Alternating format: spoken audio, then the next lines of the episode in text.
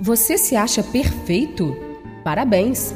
Muitos monges vivem toda a existência procurando por isso e muitas vezes não alcançam.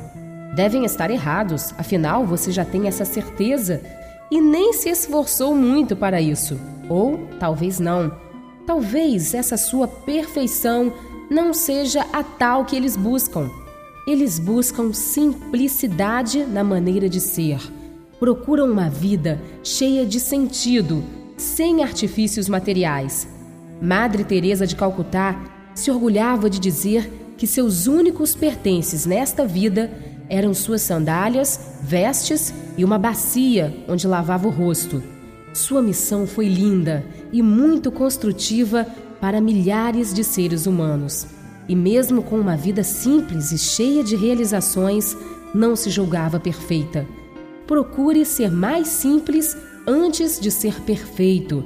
A perfeição deve ser uma meta, não uma mania. Cuidado, não confunda as coisas, isso torna a vida insuportável.